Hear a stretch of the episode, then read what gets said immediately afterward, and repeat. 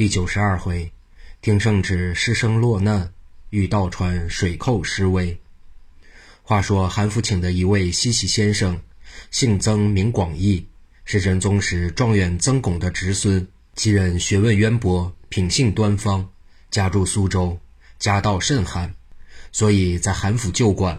这日韩愈贤才到学堂，曾先生方查点昨日功课，忽听家人传说圣旨到来。曾先生随同韩愈贤来至前面，站在六角门口，且听圣旨上所说何事。听得前段查抄，一觉吓了一跳，即听到未了，说将韩愈贤叫三法司戴罪，忙把玉贤一拖，同至书房，却喜昨晚付了三十两银子束修，预备寄送家信，遂把银子一拿，向玉贤道：“事情不妙，我与你逃走吧。”玉贤眼泪滴滴的要想辞别母亲，又怕被差官拿住，只得听凭先生做主。趁着众人纷乱的时候，二人便悄悄出了府门，走至西湖。曾先生心内一想：我且叫一只船，把韩玉贤送到我苏州家中，然后再来探听消息。主意已定，遂沿着湖堤寻觅船只。走了半日，看见一只湖船前后两舱。到收拾得碧波干净，曾先生正在此呆望，湖舱里跑了一个道士出来。曾先生心里恶道：时运不顺，总是如此。我想这只船雇到苏州是最好的了，偏偏又被这道士占住，光景必是朝山进香去了。心中想着，正然要走，忽那道士走至船头，说道：“先生请住，莫非是要叫船吗？”曾先生道：“我船是要的。”这船详细已被长老叫去，这就不便再谈了。道士听说，连忙开口道：“先生不必会错了意思，这船并不是小道叫的。”话言未了，忽见后梢上出来三个大汉，扑通扑通，皆纵上岸来，就把曾先生同韩公子围住，说道：“我们这船是空的，随叫随行。”又手指着道士道：“这位老爷是家里的亲眷。”并不是先来的客人，先生要叫船，无论何处总能去得。曾先生看那三人，皆是稍长大汉，一个黑马脸，年约三十多岁；一个一只眼，眼旁还有一个大疤，年约三十岁；一个秃头，只有十多根头发，年约四十多岁。看官，你道这三人并一个道士，就是何人？那个马脸的姓董。绰号叫做浪里钻董亮，那个秃子姓秦，绰号叫做水里游秦朗，那个一只眼姓朱，绰号叫做海里混朱光，皆是三个海贼，水底的功夫极好。他们本在江面劫掠，遇到有钱的客商，后到夜分，把人斩斩剁剁，向江里一甩，无人知觉。请问这道士究系何人？却是刘香庙，因在镇江同济公为难。被济公定住，张公子送到镇江府按律治罪，哪知他仍用替身法逃走，他便垂头丧气，回了小西天狄元绍处。过了半月，一日心里想到祭颠僧屡次吃他的亏，十分怄气，又想出来报仇，因此一个人悄悄地到了镇江平望等处，探访济公的消息。晓得济公已到了浙江，就在镇江江口。恰恰叫了董亮他们的这一只船，上船之后，刘香庙已经查出破绽，就仗着自己的本领，也不害怕。须知这个刘香庙不过不是济公的对手，要说江湖上的朋友，他还放在心上吗？一路行来，一到黄浦的江面，时约二更向后，忽见他们伙计三人走进舱来，那只刘香庙早已执剑在手，便向他们一指。只见三个人手中朴刀，咕当咕当的接落在船板上面。三人大吃一惊，晓得刘香庙神通广大，就情愿请他同伙，因此来到西湖。又访得济公进了皇宫，只得权且打伙干点买卖。巧遇曾先生来这雇船，所以董亮他们一窜步接上了岸，都弄这个生意。曾先生见他们几个大汉，觉得船上人力甚足，大为合适。便开口问道：“船老板，单叫你这只船到苏州要多少钱？”秦朗忙开口道：“平日叫我这船非七两银子不装。此时却是热水式，生意清淡。你先生把五两银子吧。曾先生道：“价钱就依着尊算，但我们俩不曾带了行囊，要请你赶紧开道。”秦朗一听，摇着一颗秃头，说道：“不成功，没有行囊，我们不装的。”曾先生还要将就他，反是韩玉贤说道：“我们走吧，我们有银子，还愁叫不到船吗？”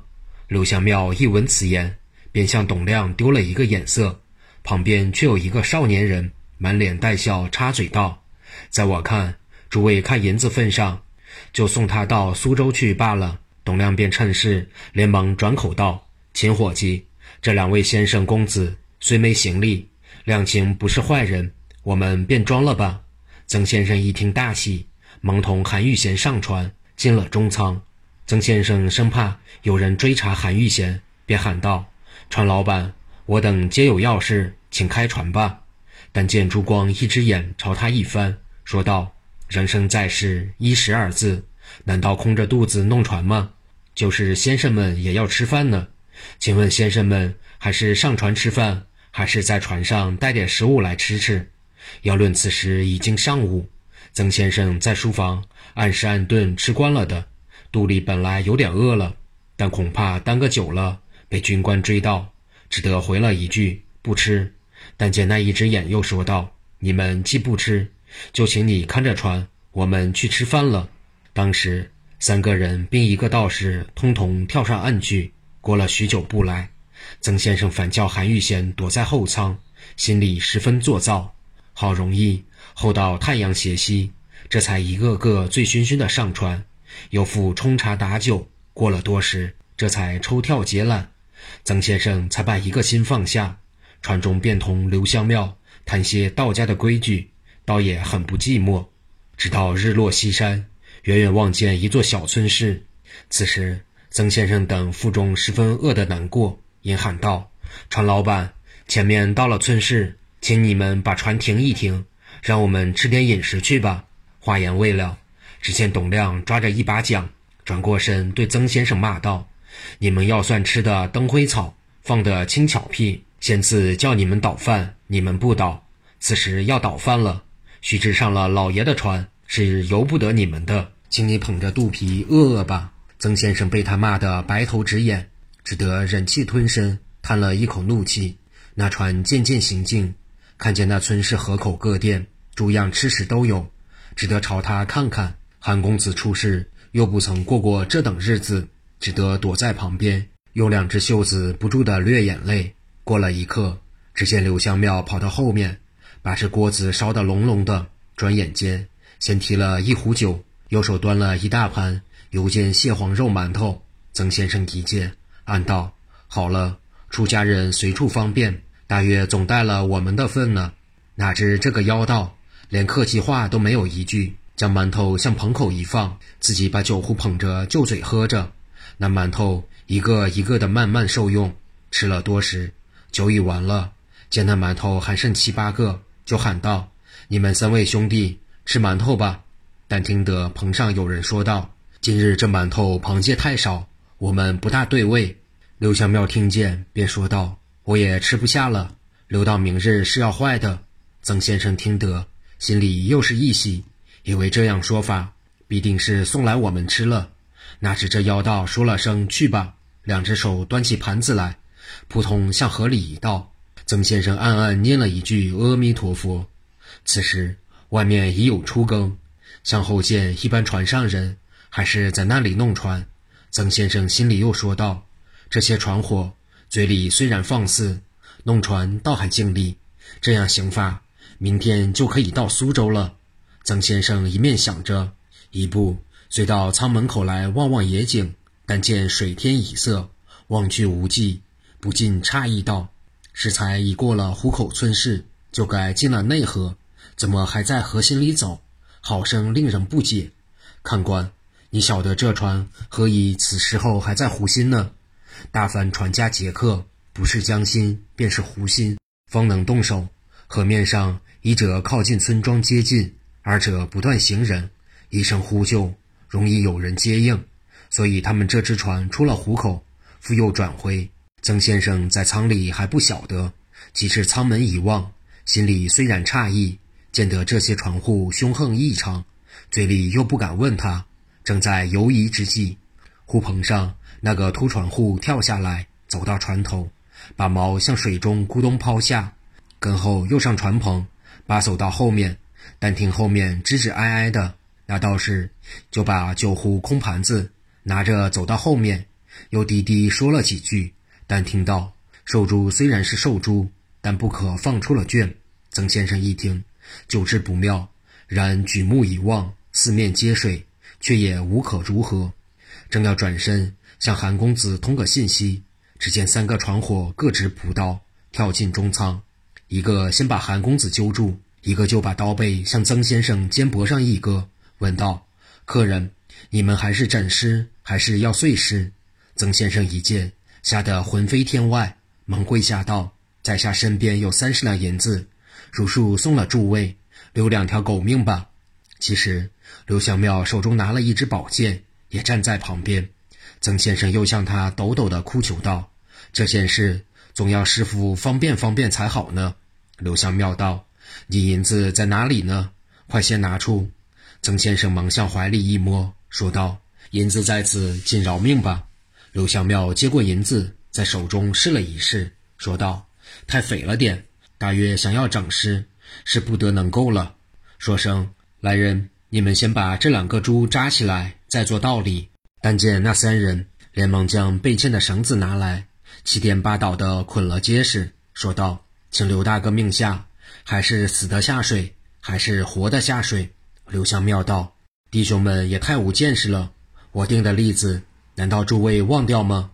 我估量他的银子多做些，不过三十多两。”要说活的下水，险系与利不合。况且这两个，我看还不是生意买卖人，是或他们逃了生序，将来买张白纸，胡乱一写，坐在那县官衙门里追起案来，还不厉害吗？我看弟兄们，这个事是省不得的。说毕，秦朗、董亮就各执一人。烛光道：“你们抓着，等我动手。”但听曾先生哀求道：“奉求诸位，就把我杀了吧。”但是我的学生，他年纪甚轻，求你们饶他条命。我虽死都是感激的。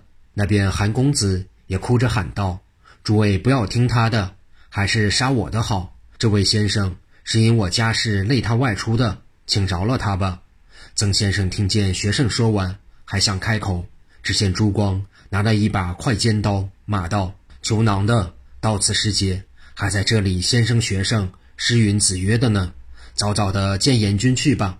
说着，一刀就指向曾先生心口刺来。只听大叫一声，未知性命如何，且听下回分解。